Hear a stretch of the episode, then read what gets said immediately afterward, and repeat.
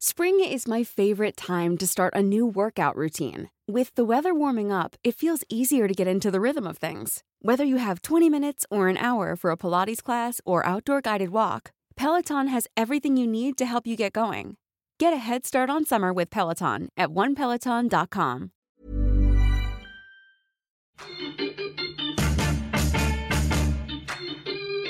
Esto, el diario de los deportistas.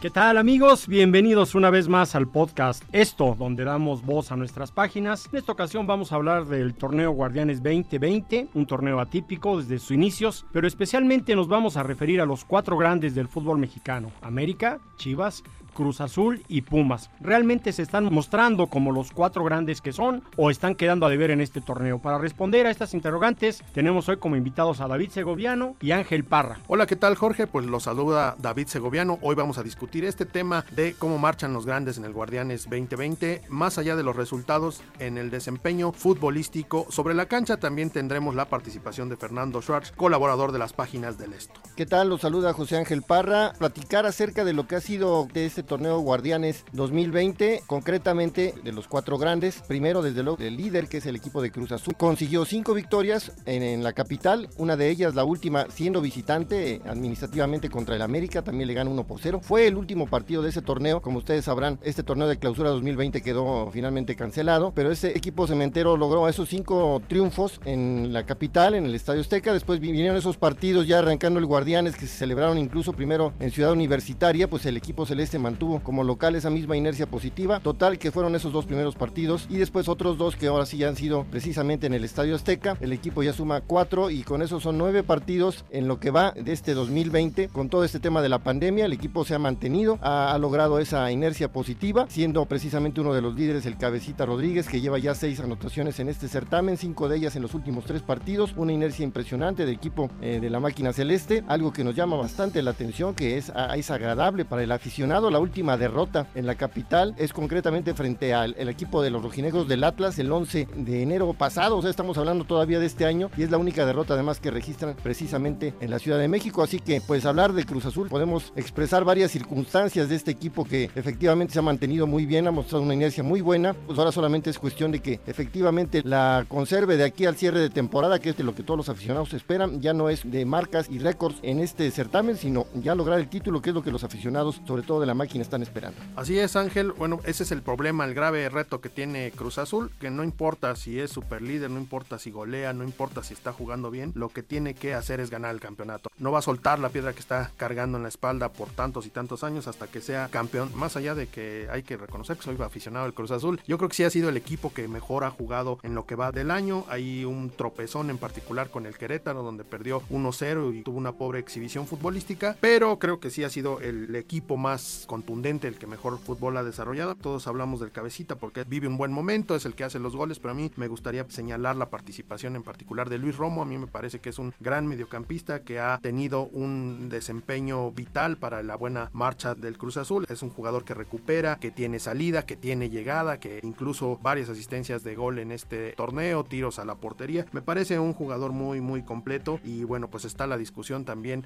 ahí en medios de comunicación de si ya es momento de que Luis Romo vaya a la selección mexicana. Definitivamente veo que tenemos una coincidencia en el tema de que a pesar de que el Guardianes 2020 ha tenido un inicio lento y que a los equipos les ha costado ponerse en forma y definir a sus cuadros titulares, Cruz Azul se ha mostrado como el equipo más completo, con un equipo que defiende con orden y que ataca muy bien, liderados como decía Ángel por el cabecita Rodríguez, pero como decías David, pues sí muy equilibrado en la cancha. Veo unos Pumas que más allá del buen fútbol han tenido resultados gracias al esfuerzo, porque siento que ese equipo en cualquier momento va a empezar a caer en picada debido a que la directiva no tuvo inversiones en este torneo para reforzar el equipo. Al América, que ha sido víctima de las lesiones, y a Chivas, que no camina.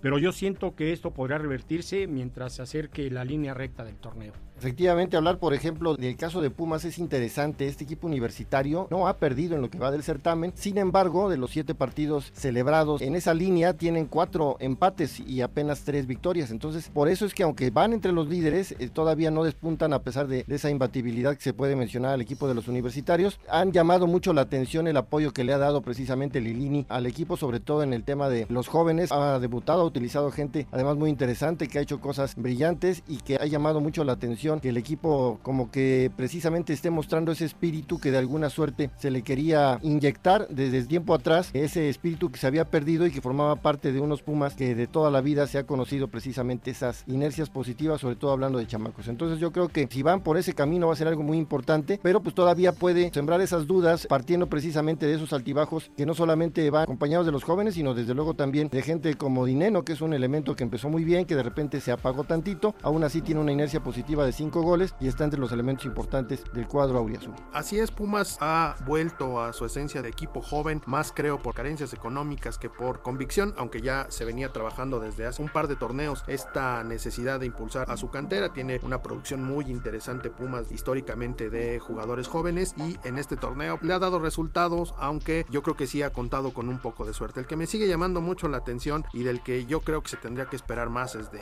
Chivas. Pumas, América y Cruz Azul están arriba, están en la parte alta, han tenido buenos resultados y las Chivas eh, no han acabado de convencer. Hay que recordar que muy pronto en el torneo sacaron al flaco Tena, a pesar de que venía desde el torneo pasado. El torneo pasado también lo empezó mal y le dieron oportunidad y empezó a, repuntar. Y sin embargo ahora pues la paciencia fue muy cortita de la directiva de Chivas y llegó Bucetich, del que siempre se esperan grandes resultados. Apenas, obviamente apenas está agarrando el equipo, está empezando a trabajar. Sin embargo, bueno, pues con las inversiones millonarias que hizo Chivas con la llegada de Ricardo Peláez, yo esperaría que tuvieran un mejor resultado y también pues se han visto envueltos en la polémica por los jugadores fiesteros. Yo creo, David, que justamente la diferencia entre Pumas y Chivas estriba en la dirección técnica. Mientras en Pumas tuvieron el acierto de dejar a Ligini para que siguiera al frente del equipo, si tú ves a Pumas jugar, realmente se les ve motivados. Yo creo que esto es parte del trabajo que se ha hecho con el cuerpo técnico, dándoles confianza a todos, desde los consagrados del equipo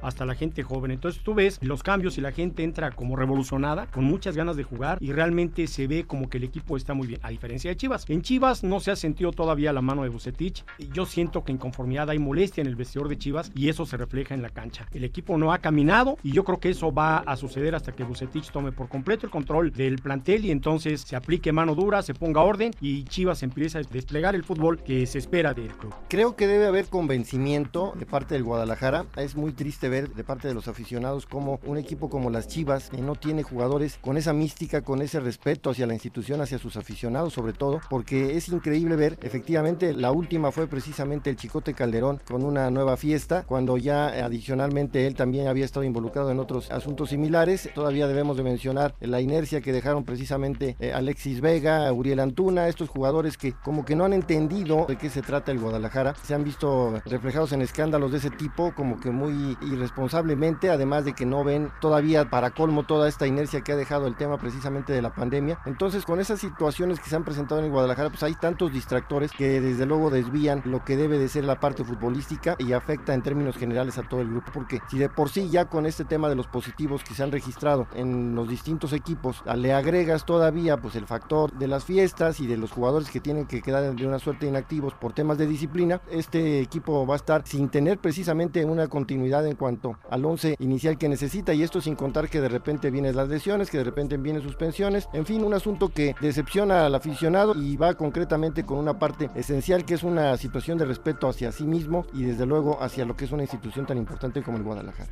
Del otro lado está el América, eh, ha tenido muchos problemas de lesiones, ¿no? de falta de, de, jugadores. El Piojo Herrera sigue haciendo berrinches en la banca por errores infantiles que ha cometido su equipo que le han costado puntos. Sin embargo, está peleando, eh, se repuso después de un par de derrotas consecutivas y eso les da un respiro porque ya lo platicábamos en una emisión anterior de este podcast. Creo que ningún banquillo capta tanta atención pues, como el banquillo del América y bueno, pues ahí más o menos se le van dando los resultados. Sin embargo, también yo esperaría más del América hacia el final del torneo, pero digamos que es un torneo atípico en los resultados. Más allá de los cuatro grandes, yo he visto un torneo en el que no se ve una constancia en los resultados de ningún equipo. Un equipo se ve muy bien una semana, se ve fatal a la siguiente. Y yo creo que esto tiene que ver también con el parón que hubo por el coronavirus, aunque se hizo pretemporada, hubo ahí algunos torneos, algunos partidos de preparación para algunos equipos, pero me parece que la irregularidad es la constante en este torneo, que es siempre les cuesta trabajo a los equipos arrancar, pero en este torneo en particular yo lo he visto más, más, más notable y los cuatro grandes no son la excepción.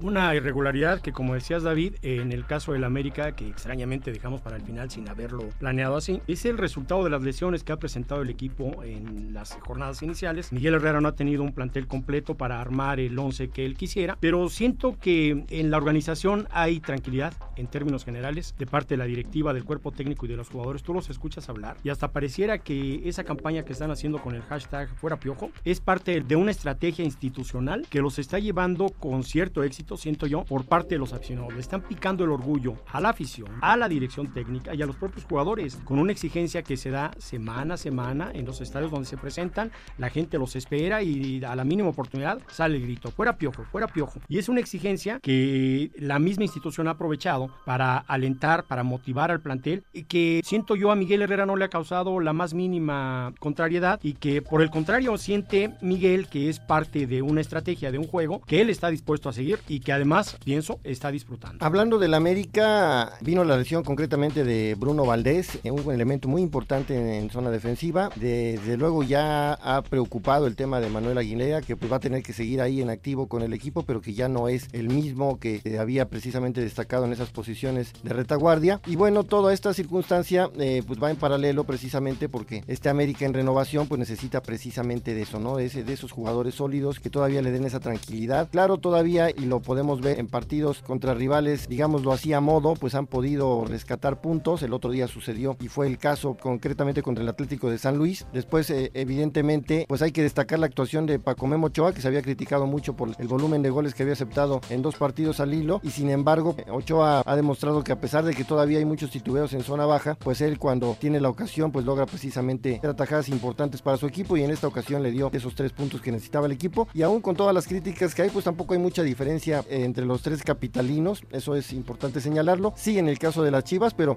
hablando de un torneo como este en el que clasifican dos equipos, hasta el Guadalajara en una posición 10 se está en zona de liguilla, por así decirlo. Agradecemos la opinión de Fernando Schwartz sobre el tema que hoy nos ocupa.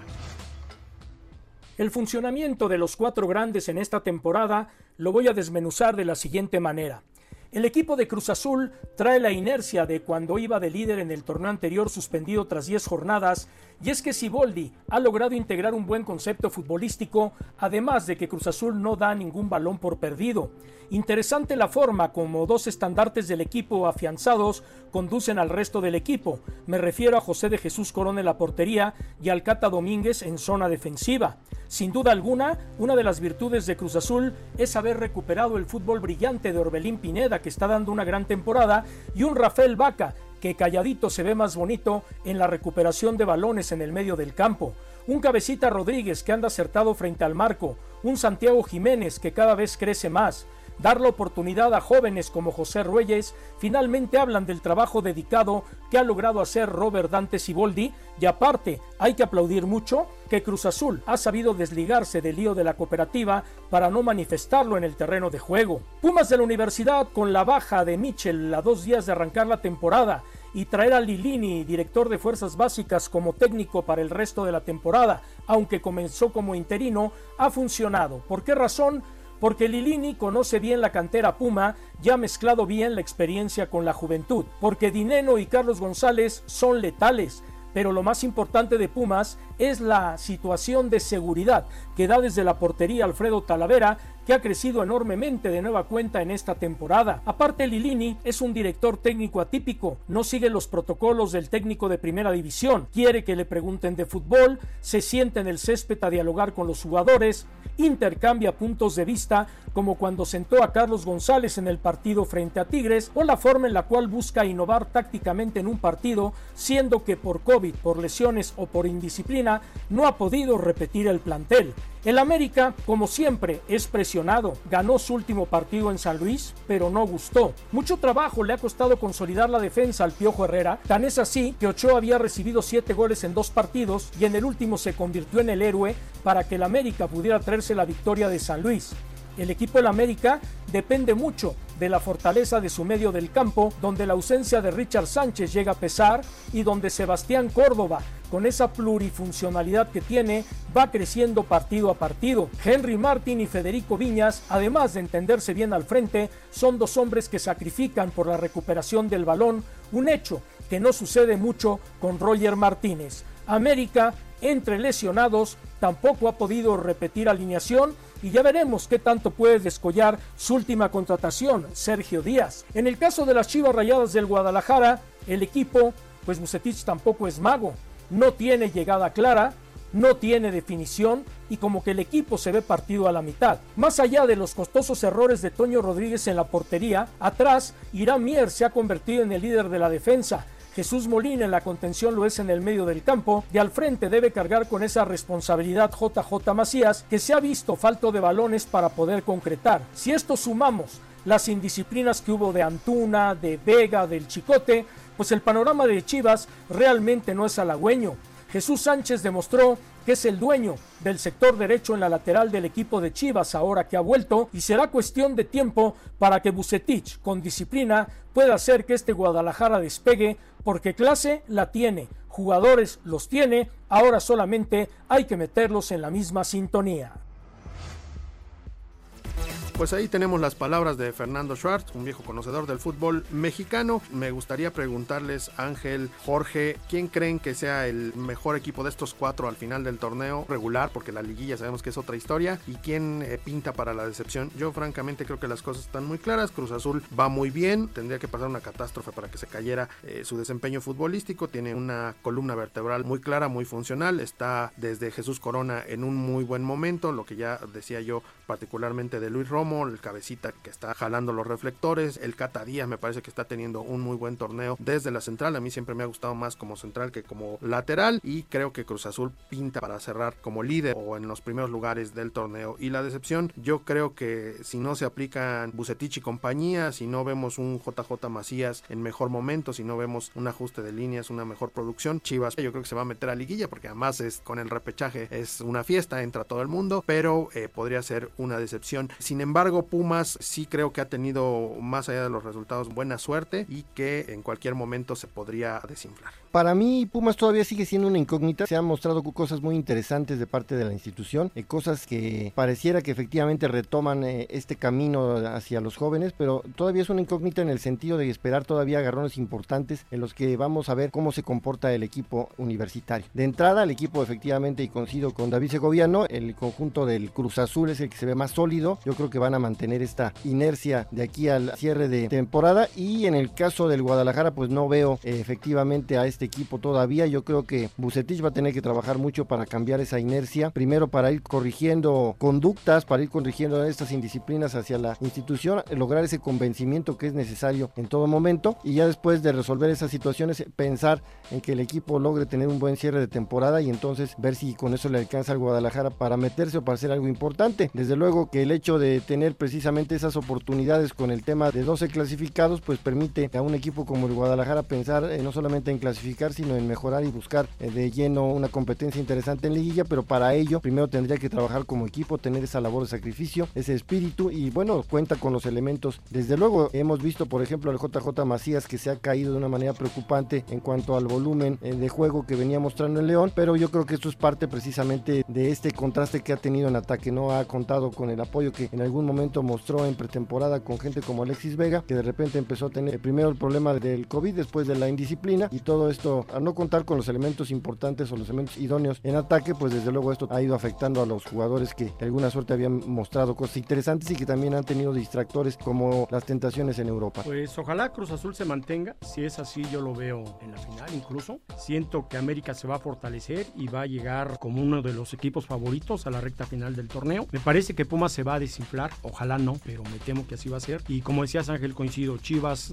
difícilmente va a levantar en este torneo. Aún y cuando las circunstancias de la forma como van a clasificar a la liguilla le puede beneficiar, no veo a Chivas disputando las fases finales. Bueno, pues hemos llegado al final de este capítulo de Esto, el diario de los deportistas. Te agradezco Jorge Guzmán, Ángel Parra. Por supuesto nos centramos en esta ocasión en los cuatro grandes del fútbol mexicano, pero no hay que descartar a otros equipos como León y por supuesto los Regios, Monterrey y Tigres que siempre dan de qué hablar. Muchas gracias amigos, se despide de ustedes José Ángel Parra. No olviden escuchar otros podcasts de la Organización Editorial Mexicana. En esta ocasión les queremos recomendar Cofre de Leyendas que rescata y preserva la tradición oral mexicana a través de leyendas y cuentos. Bueno, pues les agradecemos el favor de su compañía. Nos vemos aquí la próxima semana en el podcast Esto, donde damos voz a nuestras páginas. Y agradecemos la producción de Mitzi Hernández. Soy Jorge Guzmán. Hasta pronto. Gracias, Jorge. Se despide David Segoviano. Les agradecemos por escucharnos una vez más y los invitamos a que estén pendientes todos los viernes con un capítulo nuevo en todas nuestras plataformas: Spotify, Apple Podcasts, Google Podcasts, Deezer y Acast. También escríbanos sus dudas, comentarios, preguntas y recomendaciones a podcast.om.com.mx y síganos en Twitter en arroba podcastom. Esta es una producción de la Organización Editorial Mexicana.